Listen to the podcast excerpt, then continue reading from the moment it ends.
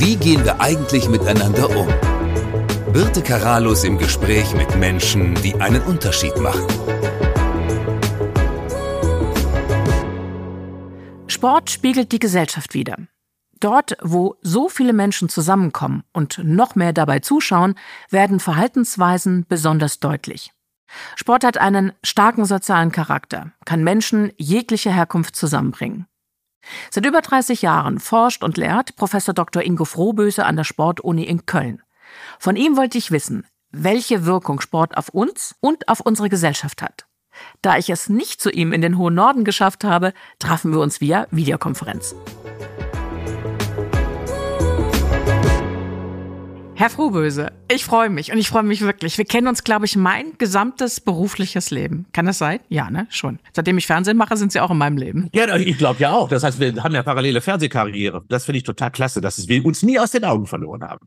Das finde ich auch schon. Und das ist auch immer wieder menschelt. Das glauben die meisten ja immer nicht, dass man sich immer nur irgendwie via Fernsehen ja. kennt, aber dass man trotzdem auch sich als Menschen ganz gut begegnen kann. Was ich an Ihnen ganz besonders mag, und ich glaube, das ist unsere große Verbindung, wir lieben Sport. Wir lieben Bewegung. Und mhm. Ich gucke heute immer noch, ich mache jetzt mal Werbung für eine andere Sendung, das Morgenmagazin. Yeah. Ich freue mich immer, wenn Sie da sind und die Dinge so einfach erklären. Was mir bei der Vorbereitung aufgefallen ist, ich habe ein bisschen eingelesen, dass ihre Herzensangelegenheit ist, glaube ich, so, die Menschen dazu zu bringen, zu verstehen, dass Sport etwas mit dem eigenen Wohlbefinden zu tun hat. Und bevor wir gleich einsteigen, was der Sport machen kann in dem Miteinander, lassen Sie doch uns mal ein bisschen drüber reden, was der Sport eigentlich mit einem selbst machen kann. Wenn ich sage, wie gehen wir miteinander um, müssen wir auch mal schauen, wie gehe ich mit mir um. Das ist Ihre Bühne.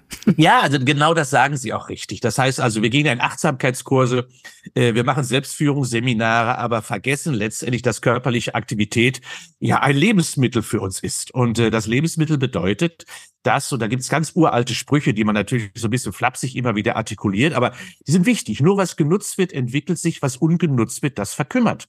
Und das gilt eben für viele biologische Strukturen. Und letztendlich ist Bewegung für Kinder ein Wachstumsmotor. Kinder brauchen es, damit Wachstum und Entwicklung überhaupt stattfindet. Wir brauchen es während des Studiums, während der beruflichen Karriere, um Ausgleich zu finden, äh, um uns zu entspannen. Auch da hilft Sport. Wir brauchen es aber letztendlich auch, um erste Alterungsprozesse zu minimieren, um so ein bisschen die Veränderung auch zu kompensieren. Und wenn wir dann in, in der zweiten Lebenshälfte sind, dann geht es darum, Lebensqualität zu erhalten. Und ganz spät geht es eben darum, Pflegebedürftigkeit zu vermeiden. Und all das bietet Sport, wenn wir es denn richtig machen. Deswegen Sport deutlich mehr als das, was wir so im Fernsehen unter dem Aspekt der maximalen Leistung sehen. Nee, es ist letztendlich ein Lebenselixier und damit ein Lebensmittel. Also das glaube ich auch. Ist ja mit den Kindern angefangen mhm. und wie gesagt, Sport hat wirklich mein Leben geprägt. Meine Mutter hat mich, glaube ich, als drei- oder vierjährige, ich habe das hier vorhin gerade erzählt, in so einen Bewegungskurs geschickt, also wo man tanzen sollte, mhm. was ich ganz gruselig fand. Ich brauchte meinen langen Weg dann über Tanzen und Kunstturnen endlich zur Leichtathletik, wo man, wo ich mich dann gefunden habe. Aber das war schön, sich selbst auszuprobieren als Kind, ne? mit anderen zusammen zu sein. Jetzt dann auch die Feiertage miteinander zu verbringen. All das kann im Sport auch. Ich habe mal ein bisschen recherchiert, wenn die Zahlen überhaupt noch stimmen. Wir haben zurzeit in Deutschland 91.000 Vereine, äh, 28 Millionen Mitglieder und viele davon sind im Ehrenamt. Also ich glaube, man kann wirklich sehen, dass Sport auch die Gesellschaft prägt, dass man hier auch viel lernen kann. Ja, und das äh, schön, dass Sie das sagen. Äh, letztendlich ist es eine Kultur, die wir haben und auch pflegen und hegen müssen. Wir sind einzigartig in der Vereinslandschaft in der ganzen Welt. Das gibt es so nicht.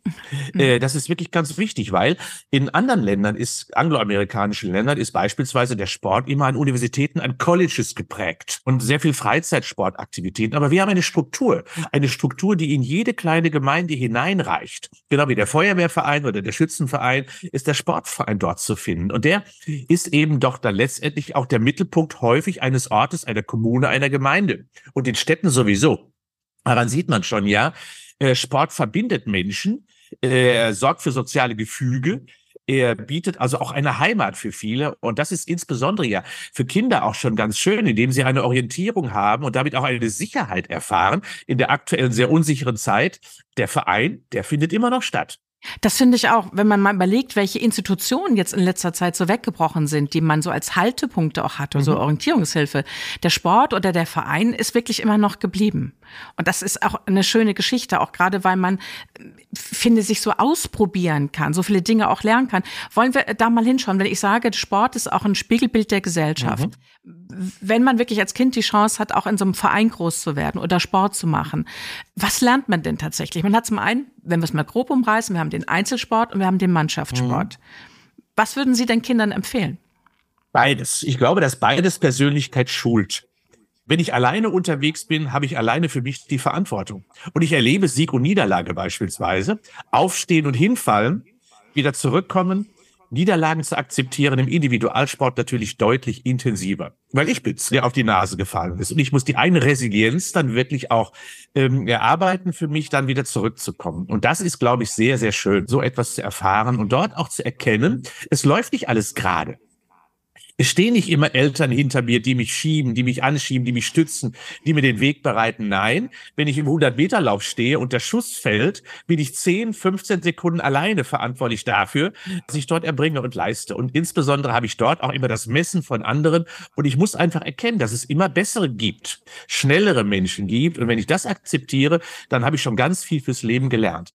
In Mannschaftssportarten darüber hinaus lerne ich natürlich die ganzen vielen anderen sozialen Elemente, wie Teambuilding, wie Teamfähigkeit, wie Einordnung, wie Respekt, wie Toleranz, wie auch insgesamt zu erkennen, ja, dass ich nur als Team auch wirklich erfolgreich sein kann und niemals als Individuum. Und insofern erfahre ich, dass Hilfe, Unterstützung mir Sicherheit gibt. Auch von dem anderen kann ich mich darauf verlassen.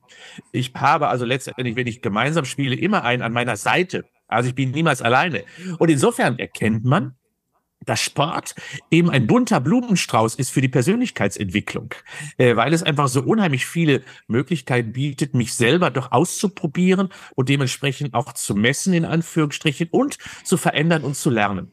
Das ist so auf den Punkt gesagt. Sie haben so viele Werte gerade genannt. Ich würde ein paar versuchen mal aufzugreifen, mhm. weil ich die so symbolisch für uns finde, mhm.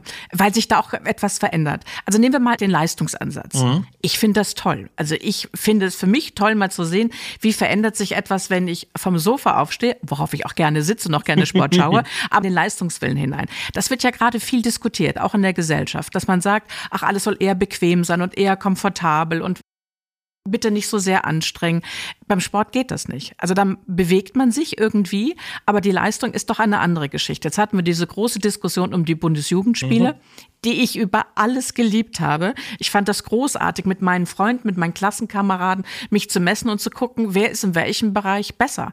Da war kein Neid, da war auch, wenn man nicht Erster wurde, nicht der Weltuntergang, sondern es war ein schönes Miteinander, in, in die Leistung zu gehen. Was glauben Sie denn, warum sich das gerade so verändert? Ja, und ich verstehe überhaupt nicht, warum das den Sport trifft. Warum trifft es nicht die Mathematik? Warum trifft es nicht die, den Sprachunterricht? Warum den Sport? Und das kapiere ich sowieso gar nicht. Wir haben doch, das erkennen wir doch auch. Und nicht umsonst haben wir ja auch die PISA-Studie, wo auch gemessen wird, wie ist eigentlich die Leistungsfähigkeit der Grundschülerinnen beispielsweise. Auch da wird ja verglichen. Und warum es den Sport trifft, kapiere ich überhaupt nicht. Das heißt also, wir haben den Sport natürlich immer so ein bisschen zum Nebenfach degradiert. Äh, und ich habe immer so den Eindruck, als wenn Nebenfächer dann eben keine große Bedeutung haben. Da kann man die Leistung ruhig ein wenig rausnehmen. Wir brauchen Leistung. Sie haben es ja selber gesagt. Sie haben es geliebt und ich liebe es auch. Und die Gesellschaft braucht es auch.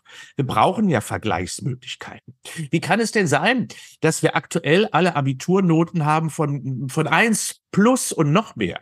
Wie kann es denn sein, dass meine Studierenden von mir erwarten, dass wenn sie eine Bachelorarbeit abgeben, dass es immer eine Note ist, die besser als zwei ist? Das erwartet man. Drei ist schon absolut der Supergau für die meisten Menschen. Wie kann es denn sein, dass, wie Sie sagen, die Bundesjugendspiele aktuell diskutiert werden, was, was die Benotung betrifft. Ehrenurkunden gibt es nicht mehr. Sie alle bekommen eine Teilnehmerurkunde im weitesten Sinne, also sind alle gleich. Man wirft ins Schonen hinein, also man misst gar nicht mehr die richtige Weite und so geht die Vergleichbarkeit komplett verloren. Alle sind irgendwie beige. Aber es gibt nicht mehr schwarz oder weiß. Äh, und ich glaube, wir brauchen schwarz oder weiß, weil wir auch dadurch erkennen, wie einleitend schon mal gesagt, dass ich auch etwas dafür tun kann, um besser zu werden. Und nicht in diesem, in diesem Sumpf sowieso von ja fast vergleichbarer Leistungsfähigkeit irgendwie mitschwimme, ohne dass ich wirklich da, da wirklich auch das Recht habe, dort drin zu sein, in diesem Pool der guten Leistungen. Irgendwann wird es sowieso passieren. Und deswegen ist an sich für mich die Frage, warum trifft es den Sport? Und ich glaube, äh, dass ähm, der Sport ein ungeliebtes Kind ist für die meisten Menschen. Wir haben halt eben auch in der Politik eben auch keine Vorbilder, die sehr nahe dem Sport stehen. Wir haben eben in vielen Entscheidungsgremien eben auch niemanden, der wirklich dem Sport sehr nahe steht. Das erlebe ich immer wieder. Und der wirklich die Fahne da hochhält. Und leider schafft es der Olympische Sportbund mit seinen 28 Millionen Mitgliedern auch nicht dafür zu kämpfen, weil auch hier geht es immer nur um den Spitzensport und man vergisst die große Bedeutung des Breitensports, der nämlich auch eben äh, prägend ist und insbesondere vergisst man den Sport in der Bildung. Denn da brauchen wir eben auch genauso eine Einordnung wie alle anderen Fächer für den Sport. Und da bin ich eben über die Nebenfachdiskussion absolut enttäuscht. Also, wenn Sie mich fragen, wir brauchen den Begriff der Leistung. Und ich erlebe beispielsweise gerade auch seit vielen Jahren, gerade im Sport, auch eine Entwicklung, dass wir Sportarten mittlerweile flächendeckend mehr aufkommen lassen, die eben Leistung nicht so mehr in den Mittelpunkt stellen. Ich möchte nichts gegen Yoga sagen, aber warum rennen da alle hin? Ja, warum laufen die alle dahin? Weil es eben dort ja doch eine sehr angenehme Art und Weise der Auseinandersetzung ist mit dem eigenen Körper zwar, aber keine Leistungsmessung dort stattfindet. Im Augenblick hypt auf TikTok etwas, Cozy Cardio heißt das. Cozy Cardio heißt, ja, wenn man schon Cardio-Training betreibt, dann muss das gar nicht so intensiv sein. Da kann man bei Essen, da kann man bei Trinken, da kann man bei Lesen. Und das ist ein wahnsinniger Hype, der dort gerade stattfindet. Cozy heißt ja angenehmes Cardio-Training. Also man reduziert, man geht immer weiter runter und runter, weil man sagt, ja, Anstrengung muss ja nicht sein. Und dementsprechend verlieren wir so ein bisschen den Leistungsgedanken, gerade aus dem Sport. Ähm, und das ist tragisch weil äh, hier könnte ich endlich mal lernen, ohne dass große Konsequenzen daraus resultieren. Also ich bin jetzt gerade verwundert, ich kannte das nicht. Was glauben Sie denn, was bedingt das eine? Bedingt der Sport die Gesellschaft oder die Gesellschaft der Sport? bezüglich gerade der Leistung? Ja, ich glaube, die Gesellschaft prägt den Sport gerade sehr stark. Der Sport orientiert sich natürlich gerade auch, weil er immer den Bedarf hat, neue Mitglieder zu akquirieren, auch zu bekommen, sehr stark natürlich an den Bedürfnissen der Gesellschaft. Und da ist die Leistung eben bei weitem nicht mehr so, so, so gewünscht. Das erleben wir dass ja alle Organisationen, wir mal, wir haben gerade von Leichtathletik gesprochen, wo ja gemessen wird, wo gemessen werden muss, hat einen deutlichen Mitgliederschwund. Thema Yoga, deutlichen Mitgliedergewinn. Das heißt also, bei allen nicht messbaren Aktivitäten erleben wir positive Effekte, bei allen messbaren haben wir eher deutliche Rückschritte in der Mitgliederzahl. Also ziehe ich mal einen Strich und sage, die Menschen mögen nicht mehr so gerne in den Wettbewerb gehen. Sie wollen sich nicht messen und wollen nicht zeigen. Lassen wir das mal Lassen so, mal so stehen. Sein, mhm. Das scheint so. Mhm. Ähm, zum Leistungsprinzip heißt, äh, kommt bei mir auch die Disziplin mhm. dazu. Ich ja. liebe das D in meinem Leben. Da fragen mal Leute, warum und wieso. Aber ich finde es immer ganz großartig, wie mein Leben sich verändert, wenn ich diszipliniert sein kann. Das ist im Sport etwas ganz Besonderes, aber das kann in allen anderen Bereichen auch sein. Nur im Sport kann ich es lernen, weil bin ich diszipliniert, kann ich sehen, was sich in meinem Leben verändert. Für mich ist so ein Vorbild Tiger Woods in der Hinsicht mhm. jemand, der hervorragend Golf spielt und trotzdem trotzdem jeden einzelnen Tag auf den Platz geht und tausend Abschläge macht, der kann Abschläge, definitiv. und trotzdem macht er es. Also diese Rituale finde ich einfach auch großartig. Also wenn Sie das Wort Disziplin ansprechen, dann ist der Sport natürlich da wirklich sehr prägend. Ich lerne mich zielorientiert auf etwas hin zu arbeiten. So kann man es ja wirklich sagen. Es ist ja Arbeit im weiten Sinne. Und es ist ja nichts anderes. Wir brauchen ja auch Disziplin das ganze Leben lang in irgendeiner Form. Wir haben ja eine Zielorientierung und da, da haben wir Leitplanken und in diesen bewegen wir uns. Und das fordert Disziplin. Und gerade wenn ich also Leistung verbessern möchte, wenn ich etwas erreichen möchte, heißt das, ich muss konsequenter daran arbeiten. Und wenn wir das als Disziplin beschreiben, dann bin ich auch ein großer, großer Freund. Und ohne Disziplin wird man im Sport sowieso kein großer oder keine große weil letztendlich doch wir uns eben mit anderen messen und wenn ich disziplinierter bin, habe ich schon mal Vorteile. Und wir kennen das zum Beispiel aus dem Ausdauerbereich und wir haben ja große Aktivitäten gerade auch in den letzten Jahren erlebt im Bereich des Triathlon. Da geht es nur über Disziplin. Da geht gar nichts anderes. Und da sollten wir Deutschen an sich, das wissen wir ja immer, hat man uns ja selbst im Fußball früher gesagt, wir disziplinierten und deswegen sind wir auch die Erfolgreichen. Haben wir auch im Fußball verlernt, wie wir gerade leben. Ja, das sind so Begriffe, wenn man die heute nennt. Und ich kann mir schon vorstellen, wenn der ein oder andere jetzt zuhört und sagt, oh Gott, worüber reden die? Leistungsprinzip, Disziplin. Mhm. Ich glaube, in meinem Leben, und ich lebe ja auch nicht erst seit gestern, ist Disziplin immer ein Teil gewesen, auf dem Weg zum Glücklichsein. Es macht es leichter, diszipliniert zu sein, um ein Ziel zu erreichen, was, was ich mir selbst stecke und was für mich wichtig ist. Also man sollte das nicht vergessen, dass das auch Prinzipien sind, die einen selbst nach vorne bringen und die einen immer wieder ins Handeln bringen können. Schauen Sie mal, wenn ich die ganzen Bücher auch so lese, die in den Bücherregalen steht, da geht's ja immer um Aufräumen des Lebens, um Strukturen des Lebens, um äh, ja Ballaststoff abzuwerfen, um Fokussierung letztendlich. Das ist ja nichts anderes, als sich in einem gewissen Korridor zu bewegen und die Ablenkung und Ablenkung sein lassen und eben dann doch sein Ziel dabei nicht aus den Augen verlieren. Und Disziplin halte ich deswegen auch für kein Unwort, sondern ganz im Gegenteil. Es ist letztendlich die Konzentration auf das Wesentliche, was ich erreichen möchte. Und das sollte immer im Mittelpunkt stehen. Vor allem dann, wenn mir etwas wichtig ist wenn ich mich wirklich entschieden habe, was zu erreichen, dann tue ich auch was dafür. Ja, ich hoffe, ich habe ein paar wichtige Dinge im Leben, äh, die man erreichen möchte. Und äh, klar, wir reden ja vielleicht jetzt auch über die Jugend, wobei wir ältere Menschen sind. Da kann man immer sagen, ja, die, die Silberlocken, die können das schön sagen. Aber äh, vom Grundprinzip her ist das in der Tat so, dass die Volatilität zum Beispiel des Arbeitsmarktes, die Unsicherheit in den Arbeitsmarkt und äh, auch im Bildungsmarkt, die macht die Menschen ja auch so kirre. Wenn wir hier eine klarere Fokussierung hätten auf ein gemeinsames Ziel oder auf ein ausgerichtetes Ziel, dann würden wir uns viel wohler auch fühlen, weil die Unsicherheit dann verschwinden würde.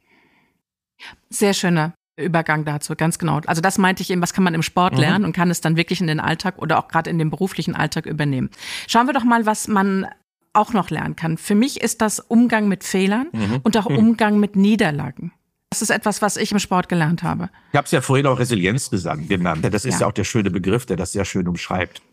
Äh, man fällt immer auf die Nase. Immer. Ja, und man muss lernen, dass es immer bessere gibt. Man hat dann Verletzungen, möglicherweise Rückschläge, Erkrankungen. Das erfährt jeder Sportler hautnah und sehr intensiv.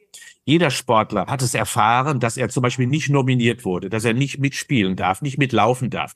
Jeder Sportler hat, hat erfahren, dass es Zeiten des Formtiefs gibt aus welchem Grunde auch immer, ohne dass man es ergründen kann. Aber es ist einfach da.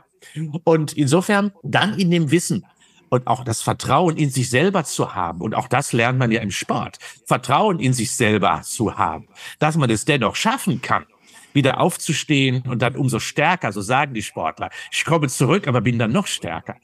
Das ist das, was nur der Sport bietet. Vor allen Dingen mit einem Lupenglas in sehr kurzer und konzentrierter Zeit. Und deswegen sagen ja Sportler nicht umsonst, in meiner sportlichen Karriere habe ich das ganze Leben in Zeitraffer erfahren. Das ist ja in der Tat so, weil es unheimlich schnell geht, hochzukommen, aber runterzufallen. Und deswegen ist der Sport eben wirklich hoch, hoch, hoch äh, für die Gesellschaft sensibel dafür, eben die ganzen Merkmale einer Gesellschaft, einer sozialen Gesellschaft einfach abzubilden in einer Zeitraffer-Situation, einer Lupenfunktion sozusagen.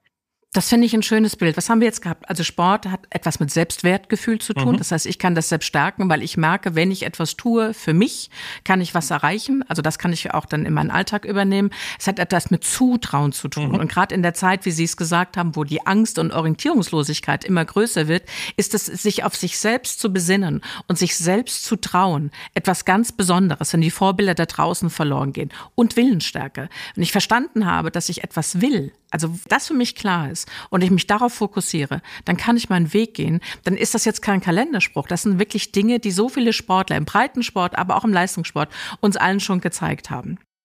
Wichtig ist, dass ich in der Tat, wie Sie schreiben, das Vertrauen in mich selber habe. Da sage ich zum Beispiel auch vielen älteren Menschen immer. Die sagen, soll ich denn jetzt noch mit Sport und mit Training und mit Fitness anfangen? Ich sage, ja, na klar, sollst du das jetzt gerade. Je oller, je doller, wie wir in Köln sagen. Je älter du also bist, umso mehr. Denn wir sind ja alle mit so wunderbaren Schätzen und Ressourcen ausgestattet. Wir haben ja wirklich von der Biologie so viel Schönes mitbekommen. Und das Schöne ist, dass wir veränderbar sind. Und eben nicht nur im negativen Sinne, sondern auch im positiven Sinne. Wir können lernen, wir können Veränderungen herbeiführen. Wir müssen es einfach nur selber tun und den Glaube daran haben. Also, gib niemals auf, niemals zu früh die weiße Fahne hissen, ja, sondern begebe dich daran. Und deswegen ist gerade in meinem Alter, wo ich immer wieder Menschen auch treffe, die sagen, na, du bist so fit, du bist so leistungsfähig, lohnt sich doch für mich gar nicht. Doch. Es muss so sein, dass man sich dann selber am eigenen Schopf zieht aus der Misere, in der man sich gerade im Trägheit gerade so ein bisschen alt und suhlt, da musst du raus. Aber du musst selber den Hintern hochnehmen. Aber glaube dran, wenn du es denn tust, dann lohnt es sich für dich auch. Und man merkt es. Es ist ja wirklich, man lernt es ja relativ schnell, wenn ich dranbleibe, verändert sich etwas. Also damit sind wir wirklich bei diesem Punkt, ähm, wie ist unser Miteinander? Daran merke ich ja, wenn ich mich verändere, kann ich mein Umfeld verändern. Also das finde ich eine ganz große Vorbildfunktion im Sport. Gucken wir mal, was momentan nicht ganz so gut läuft. Wir haben immer, wie Sie schon gesagt haben, immer weniger Sport in den Schulen, mhm. ähm, weniger Lehrer, weniger Turnhallen. Kinder wollen vielleicht gar nicht mehr mitmachen, weil sie es gar nicht mehr gelernt haben oder weil sie die Notwendigkeit von den Eltern auch nicht mitbekommen ähm, Vereine, Ehrenämter, wer trainiert noch mit, das ist alles heute nicht mehr so leicht. Mhm. Was mir so aufgefallen ist, weil wir das gerade in dem kleinen Ort hatten, wo ich wohne, wenn ich äh, mal zum Fußball gehe bei uns im Verein und gerne zugucke, ein Würstchen dabei esse und Eltern sich an der Seitenlinie unmöglich benehmen mhm. und noch viel schlimmer aggressiv in ein Spiel einschreiten. Das ist etwas, wo ich, ich versuche dann mit denen noch teilweise zu reden, wobei das echt eine gefährliche Situation ist, was ich einfach nicht verstehen kann. Was passiert da? Wisst ihr, was wir erlebt haben? Ich beschreibe das mal bei uns an der Sporthochschule. Wir haben ja bei uns einen Eignungstest. Und früher, mir wäre das doch peinlich gewesen, wenn Mama und Papa mir, mir zur Uni fahren, den Eignungstest auszuführen. Oh ja. Das ist aber oh heute ja. die Regel. Das heißt, Mama und Papa sind dabei, tragen Kind die Tasche. Und wir haben ein paar Prüfungen, die sind hart. Zum Beispiel muss man am Reck eine Feldaufschwung machen. Zum Beispiel muss man eine Rolle rückwärts durch den flüchtigen Handstand machen. Zum Beispiel muss man beim Schwimmen einen Körper vom Einer machen. Mit schön, mit Mal ganz kurz, wenn man Sport studieren Wenn man will. Sport studieren möchte, ja. Also das, mhm. das sind schon die, die gut sind. Also an sich schon, das ist schon die, etwas die Elite. Bei uns fallen allerdings immer 60 Prozent durch, weil wir eben eine hohe ja, Qualitätssicherung bei uns betreiben. Aber was passiert? Die Eltern pöbeln meine Lehrer an, meine Prüfer an. Jetzt haben wir es so, dass wir schon ein rot-weißes Absperrband um die Hallen, um die Sportstätten machen müssen, weil eben Eltern randalieren. Wie geht das? Das war doch besser. Das heißt also, mir wäre das doch früher peinlich gewesen, sondern bei mir hatte immer der Lehrer die Lehrerin recht, haben meine Eltern mir immer gesagt. Jetzt, heutzutage, sind es immer die Bösen, die Prüfer und Prüferinnen, erkennt man schon, wie sich das verändert hat. Eltern schützen ihre Kinder wohl vor allen Belastungssituationen, vor allen Dingen wollen sie dringend vor Niederlagen schützen, vor möglicherweise zu erkennen, es geht nicht. Und das ist gerade präsent. Und stellen Sie sich doch mal vor, da geht so ein Papa auf die Prüfer los, weil sein Kind keinen flüchtigen Handstand kann. Ja, da muss er halt üben. Ja, das ist alles. Mehr muss doch nicht gemacht werden. Und das verliert sich komplett. Und das weiß ich von Freunden auch, die im Lehrerberuf unterwegs sind, wo die Eltern wirklich Druck auf die Lehrerin ausüben, wenn Kind bestimmte Qualitäten der Note einfach nicht schafft. Ja, aber ist doch auch normal, dass es nicht möglich ist, dass nicht alle gleich sind und alles schaffen können. Wir hatten vor kurzem hier in dem Podcast den Generationenforscher Rüdiger Maas, der dazu mhm. gesprochen hat, zu sagt, den Kindern, den jungen Menschen kannst du gar nicht den Vorwurf machen. Die Vorbilder sind die Eltern, die ja. aus, wahrscheinlich aus gutem Grund sagen, sie wollen sie beschützen, aber eigentlich das Gegenteil erreichen. Sie haben, geben ihnen nicht die Möglichkeit, ein Rückgrat zu bilden, Haltung zu beweisen, Niederlagen, Fehler durchzustehen und dadurch stark zu werden und zu sagen, ich kann mit Freude mein Leben leben und ich brauche mhm. nicht immer jemanden, der mich trägt. Ich bin immer abhängig von irgendjemandem. Genau. Wisst ihr, was ich erlebe? Bei uns, es gibt ja aktuell so unheimlich viele Fußballschulen. Haben Sie schon mal wahrscheinlich ja, gehört, wo die Kids alle hineingetrieben werden. Und bei uns in Köln, in der Sporteschule, gibt's auch eine. Und dort wird sonntags immer Nachhilfeunterricht für Fußball gegeben. Das heißt, da steht Papa mit dem Söhnchen dann dort auf der Jahnwiese und dann wird Individualtraining teuer bezahlt damit auch im Nachhilfebereich Fußball mittlerweile eine Leistung erbracht werden sollte. Also, um so ein bisschen in die Community hineinzukommen. Auf der anderen Seite wird es also mittlerweile schon pervertiert, was auch auf die Kinder aufgeladen wird ja, im Bereich des Sports. Und daran erkennt man schon, das ist eher Drilling häufig auch. Das heißt, der Spaß, den der Sport ja auch so ein bisschen bietet, der bleibt auf der Strecke, in dem sehr viel Funktionalität. Und deswegen sind wir wieder bei ihren Eltern am Rande der Fußballfläche. Das ist doch skandalös, was sie dort wirklich den Kindern aufladen. Die tun den Kindern gar nichts Gutes, sondern bauen Druck auf. Und da wird es mir immer klarer, warum Kinder irgendwann die Lust am Sport verlieren und dort auch verschwinden. Weil Eltern eben die großen Fehler machen, weil Kind eben doch ja durch die Eltern geprägt in eine bestimmte Spur gebracht werden soll. Und das ist doch völlig falsch. Das ist es. Was raten wir denn den Eltern? Wenn ihr eure Kinder glücklich machen wollt, lasst sie los, lasst sie ja. ihre eigenen Erfahrungen machen. Auf, auf, lass sie los. Und wenn sie an einer bestimmten Sportart keine Lust haben, nehmen wir das Beispiel Fußball, wo ja alle Söhne hingetrieben werden, mittlerweile auch die Mädels vom Papa, und der hat keinen Bock drauf oder er kann es nicht, dann lass ihn doch bitte etwas anderes. Der Sport ist ja wie ein bunter Blumenstrauß. Irgendwann wird dir eine Gladiole, eine Rose gefallen und lass ihn doch bitte das danach ausprobieren. Also biete ihm ein Spektrum an Möglichkeiten an. Und irgendwann wird das Talent, was genau zu deinem Kind passt, aufploppen und dann machst du das Kind glücklich, weil es selber seine sportliche Aktivität gefunden hat. Sie haben gerade etwas gesagt, so ein Wort, das irgendwie verloren gegangen ist. Es muss Spaß machen. Und mhm. ich erinnere mich an meine Kindheit. Ich habe auch, ich habe gebolzt. Wir hatten so einen großen Platz, da haben wir mit den Jungs und den Mädels, wir haben alle zusammen Fußball gespielt. Ähm, es war Spielen und nicht immer, ne? Ich musste irgendwas beweisen, um in irgendeine Liga nach oben zu kommen oder so. Ähm, es hat Spaß gemacht und wir haben miteinander etwas gemacht. Und das war vor allem der Spielreiz, der uns dahin getrieben hat, immer wieder nach den Hausaufgaben auf den Fußballplatz zu gehen. Es geht, glaube ich, auch so ein bisschen verloren. Ja, letztendlich ist das so, wenn ich mir auch so die ganzen digitalen Medien anschaue, wie sie wiederum mit Sport umgehen, dann ist das ja immer ins Extreme hinein. Und das heißt, auf der anderen Seite haben wir also einen Großteil der Bevölkerung, die haben wir verloren, weil Sport ihnen keine Freude gemacht hat. Auf der anderen Seite gibt es dann aber äh, diesen großen Sporthype, der ins Extreme geht. Man läuft nur noch Marathons, man läuft 100 Kilometerläufe, man läuft durch die Wüste, man macht einen Triathlon. Alle müssen Triathlon heutzutage machen und, und, und. Das heißt also, der Sport ist dann wieder zu einem Eventing verkommen aber wir haben keinen Mittelweg mehr. Und dort spielt dann das Extrem.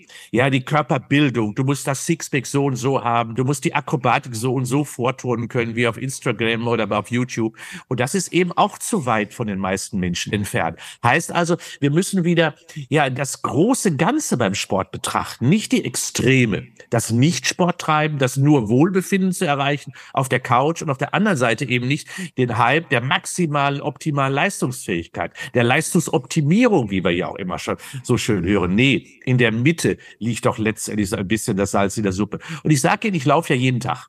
Mit meiner Frau ja meistens. Und ich frage mich immer, ich höre sie kommen. In der Kompressionskleidung, mit einem Neon-Shirt. Kommen sie angerannt. Ja? Und ich frage mich immer, natürlich mit dem neuesten Schuh, warum machen die das? Die überholen mich. Die können das aber gar nicht normalerweise, weil sie in einem Black Hole of Intensity unterwegs sind und sagen, wow, bin ich heute wieder stark, bin ich wieder großartig. Aber das hat mit der eigentlichen ja, Empfindung des Wohlbefindens im Bereich durch den Sport, beim Sport überhaupt nichts zu tun. Das heißt also, die meisten haben völlig falsche ja, Vorbilder für sich selber im Sport und wissen auch gar nicht, wie es richtig geht.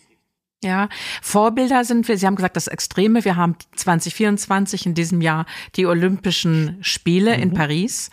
Ich weiß noch, ich hatte einen tollen Geschichtslehrer, der uns noch beigebracht hat, Coubertin hat das Ganze mal in der Neuzeit wieder ähm, ins Leben gerufen. 1896, ja. Ja, damit junge Menschen jeglicher Couleur sich treffen, um sich miteinander zu messen. Was ich ganz besonders mich als Kind schon daran fasziniert hat, das ist wie bei den alten Griechen. In der Zeit hat immer eine Waffenruhe gegolten. Also es durfte kein Krieg geführt werden und man hat sich daran gehalten. Ich glaube, 2024 in Paris wird sich daran wahrscheinlich keiner halten und die Olympischen Spiele werden trotzdem stattfinden. Äh, man hat so das Eigentliche so ein bisschen auch an diesen Großveranstaltungen verloren, zu verstehen und auch in der Vorbildfunktion. Ich bin Präsident des Boxclubs SC Colonia in Köln. Äh, einer der größten Boxsportorganisationen äh, Europas. Wir sind auch sehr erfolgreich. Aber das Großartige daran ist nicht der Spitzensport, sondern dass wir Kinder von der Straße holen mit Migration. Und dort kämpfen dann bei uns, trainieren bei uns alle Menschen unterschiedlicher Couleur miteinander. Die respektieren sich. Dort kämpfen auch bei uns, boxen auch untereinander völlig selbstverständlich Ukrainer gegen Russen. Die sind auch total befreundet. Der Sport ist so ein, ein wunderbares Feld von Inklusion. Und das ist egal, wo die Menschen herkommen, wo sie hingehen, was sie zu Hause haben, was sie, es ist einfach inklusiv. Ja. Und das ist mehr als integrativ. Und insofern eine Inklusion des Sports erleben wir gerade bei den Gemeinden, Kommunen und so wunderbar, weil dort die Kinder einfach, die dort leben und wohnen, auch eine Heimat finden. Wo sie einfach aufgenommen, warmherzig aufgenommen werden, in der Regel vom Sport, und dann gemeinsam eben mit ihrer gesamten sozialen Netzstruktur dort wieder eine Heimat gefunden haben. Und das ist wunderbar. Also wir haben 600 bis 700 Kinder bei uns und Jugendliche im Boxclub. Und das ist die eigentliche wunderbare Sicht darauf, weil Boxen ist eine Sportart, die eben viele anspricht. Gerade im Jugendalter, gerade im Kindesalter, weil es ist eben, ja, so schön eben zu sehen, dass gekämpft wird, ohne dass da wirklich gekämpft wird. Es wird einfach mit Respekt, Toleranz, Wertigkeit hochgehalten, einfach dort eben Sport getrieben. Ich glaube, es ist ganz wichtig, auch Kinder Kinder sein zu lassen und sich so zu begegnen. Jo. Ich weiß nicht, wie man das früher auf dem Spielplatz gemacht hat. Man ist einfach dazugegangen, hat gesagt, lasst uns spielen. Ne? Ich will mitspielen. Und es hat funktioniert. Immer dann, finde ich, erst wenn die Erwachsenen dazukommen mit den eigenen Ideen, Glaubenssätzen, mhm. wird es meistens immer dramatisch. Also wir sollten einfach mal Kinder wieder Sport machen lassen, spielen mhm. lassen und uns mal ein bisschen raushalten. Eine Sache ist mir noch, was Sie das gerade gesagt haben, mit dem, da gehen Russen und Ukrainer mit zusammen. Ich finde es immer ganz schrecklich, wenn wir in die Vorbildfunktion gehen und sehen, äh, dass wir internationale Wettkämpfe haben und es gibt danach den Handschlag und der wird verweigert, weil man eben ah, wahrscheinlich unterschiedlicher Ansichten ideologischer Art ist. Ich finde, sowas gehört zu höchstbestraft und ich persönlich würde denjenigen, der den fairen Handschlag danach verweigert, rausnehmen aus diesem Sport und sagen, du hast im Sport nichts mehr zu suchen. Das ist gegen, also du zeigst, welche Leistung du bringen kannst, aber es ist gegen das soziale Verhalten, was im Sport eben auch gezeigt werden sollte. Ich finde es schade, dass man da nicht direkter ist, konkreter ist. Meine also, persönliche Meinung. Daran hat man eben erkannt, dass Sport seit vielen Jahren eben politisch missbraucht wird. Ja, seit Jahrzehnten. Und das war ja damals im Kalten Krieg, Ost gegen West beispielsweise. Und es ist ja sehr, sehr lange jetzt auch immer noch der Fall. Und äh, genau wie Sie sagen, wenn Sportler eben die eigentliche Werte und Bedeutung des Sports verneinen und das sogar in der Öffentlichkeit und damit einem fairen Gegner, einem fairen Kampf einfach nicht auch Toleranz einfach zeigen. Und dann gehört es auf jeden Fall exkludiert. Das geht auf keinen Fall, äh, dass man das akzeptiert. Das ist mindestens genauso schlimm wie Doping, wo wir ja auch immer sagen, ja, das geht nicht, aber das geht auf jeden Fall auch nicht, weil wir auch hier die Werte des Sports negieren. Das ist, das ist so viele Dinge, wo wir sagen, wie können wir es verändern? Also, wie gehen wir miteinander um? Jetzt, wir müssen noch langsam mal zum Ende kommen. Ich glaube, wir könnten uns totreden zu dem Thema. Ich habe zum ersten Mal ganz bewusst in Deutschland, in Frankfurt, ein American Football Spiel gesehen. Mhm. Und was mich am allermeisten daran berührt hat, also ich war wirklich so berührt, weil ich das, glaube ich, jedem meiner Freunde erzählt habe, als die Nationalhymnen gesungen wurde, die amerikanische und die deutsche hat das Stadion mitgesungen und mhm. keiner hat geboot und keiner hat gepfiffen. Das ist auch etwas, wo ich sage, wenn ihr euch auf die Fans, die Zuschauer, die große Masse, die ich mir so wichtig finde, wenn ihr wirklich im Sport etwas bewegen wollt, hört auf, euch so unsagbar unfair zu benehmen. Also das ist etwas für mich, dass ich auch Respekt vor der anderen Mannschaft habe, aus welchem Teil der Welt die auch immer kommen mag. Da wird's auch schon mal anfangen. Also, und, und das, das beginnt ja, wie Sie schon sagen, in jedem kleinen Heimatverein äh, auf jedem Aschenplatz ist ja leider genau das eben Fairness gerade der Zuschauer und Zuschauerin überhaupt nicht gegeben. Und deswegen finde ich es unsäglich, dass zum Beispiel im Fußball wir derartige ja, Kämpfe fast erleben. Ja. Was ja wirklich ein Skandal ist. Und der DFB und die Vereine schauen einfach zu. Und wenn wir doch nur mal erleben, mit welchem Polizeiaufgebot jedes Bundesligaspiel gesichert werden muss, dann ist das doch ein skandalöses Benehmen letztendlich der Fans, die sich Fans nennen, aber gar keine Fans des Sports sind, sondern nur Randale wollen. Und das ist leider, wird das durch bestimmte Sportarten auch wirklich geprägt, auch immer noch unterstützt vielleicht sogar oder mindestens geduldet. Aber das halte ich genauso für gefährlich. Ja schwierig zu ändern, weil es schon so integriert ist und schon so toleriert wird. Ja. Aber wenn man mal wieder sagt, Sport hat Vorbildfunktion, irgendwann muss man mal anfangen. Und ähm, indem man sich vielleicht als Masse, als Zuschauer auch verweigert und sagt, solange diese Aggression dort geduldet wird, geht man dort nicht mal hin also die Lösung schlechthin habe ich auch nicht. Nur das Tolerieren, glaube ich, da muss man Empathie mit Kante zeigen. So sehr ich auch gern zum Fußball gehe, aber das finde ich einfach nur noch abstoßend. Und hat wirklich auch mit Sport nichts mehr zu tun. Also genau, ich gehe auch seit, seit 15 Jahren nicht mehr ins Stadion, genau aus diesem Grunde. Weil ich kann dieses aggressive Verhalten auch wirklich nicht ertragen. Und vor allen Dingen, auch wenn man noch in fremde Stadien geht. Da muss man ja auf seine eigene Sicherheit auch achten, die ja häufig gar nicht gegeben ist. Und solange das der Fall ist, ja, verdrängt man die echten Sportfans aus den Stadien und überlässt es letztendlich dann den, den Lautschreiern und den Hooligans, wie wir immer so sagen, wie wir sie ja nennen. Das finde ich skandalös, weil der Sport das wirklich, gerade der Fußball, gerade immer noch sehr, sehr stark akzeptiert. Das finde ich geht nicht. Zwei Fragen habe ich jetzt noch. Zum einen, es ist Anfang des Jahres. Für viele wieder, jetzt in diesem Jahr beginnt der Sport. Mhm. Jetzt muss ich die Kilos runterkriegen oder ich möchte irgendwas erreichen. Gibt es irgendetwas, wo Sie sagen können, was motiviert wirklich dran zu bleiben und es durchzustehen? Also erstmal der Blick in den Spiegel, glaube ich, der hilft schon mal. Danke. ja. ja, ja, weil, weil, weil der, der zeigt ja die ganzen Problematiken, nicht die Waage. Der Blick in den Spiegel, der hilft total, um zu sagen, okay, hier so versuch es doch. Und ich würde auch eine ganz einfache Strategie anwenden. Wir starten ja, wie Sie sagen, ins neue Jahr immer sehr euphorisch. Ich will, ich mache, ich tue. Aber so nach sechs bis acht Wochen kommt bei allen das Motivationstief. Immer. Und dementsprechend würde ich immer mir kleine Ziele setzen, die ich in sechs bis acht Wochen erreichen kann. Zum Beispiel, ich möchte zwei Kilo abnehmen. Ich möchte wieder äh, die Treppe gehen können bis in die vierte Etage. Ich möchte zwei Kilometer am Stück laufen. Ganz kleine Ziele. Und nach sechs Wochen belohne ich mich kaufe mir ein T-Shirt, ich gehe schön essen, ich mache einen romantischen Abend, ein romantisches Wochenende und dann setze ich mir das nächste Ziel wieder. Und so hoppel ich quasi von Motivationsloch zu Motivationsloch. Und nach sechs Monaten bin ich in einem Rhythmus drin, der dann sagt, okay, jetzt brauche ich mich nicht mehr zu belohnen, denn Belohnung ist jetzt das Tun. Ich glaube, es gibt auch so einen Rhythmus. Wenn man etwas regelmäßig tut, dann akzeptiert der Körper das, glaube ich, auch und sagt, ich will die Bewegung haben, ich brauche 67 sie, ne? Mal, sagt die Wissenschaft, Frau Karolus, mhm. leider. 67 Mal muss man ungefähr etwas getan haben, bei dem einen etwas früher, bei dem anderen etwas später, bis es zu einem Ritual wird und dementsprechend dann das Wohlbefinden es auch sagt, okay, mach es doch mal wieder. Es tut dir gut. Okay. Haben Sie eigentlich ein Vorbild oder ein Vorbild gehabt? Im Sport meinen Sie jetzt? Mhm. Also ich bin ein großer Bewunderer von Muhammad Ali, mhm. weil der Boxer hat mir wirklich sehr, sehr imponiert. Das war also etwas, wo ich gesagt habe, ja. Und ich war ein großer Fan von Amin Hari. Natürlich vom 100 Meter Olympiasieger äh, 1960 in Rom. Der war so einer meiner Vorbilder, weil mein Papa war damals 1960 auch bei den Olympischen Spielen als Zuschauer dabei. Ich war da drei Jahre. Er hat mir immer von dem erzählt. Und seitdem weiß ich, Amin Hari war für mich ein Vorbild. Also falls irgendein Sportler auch mal zuhören sollte bei diesem Podcast, man muss sich einfach wirklich mal klar werden, welche Vorbildfunktion man hat, was man verändern kann. Mein großes Vorbild ist Roger Federer, den ich persönlich mehrfach ah, kennenlernen ja, okay. durfte. Mhm.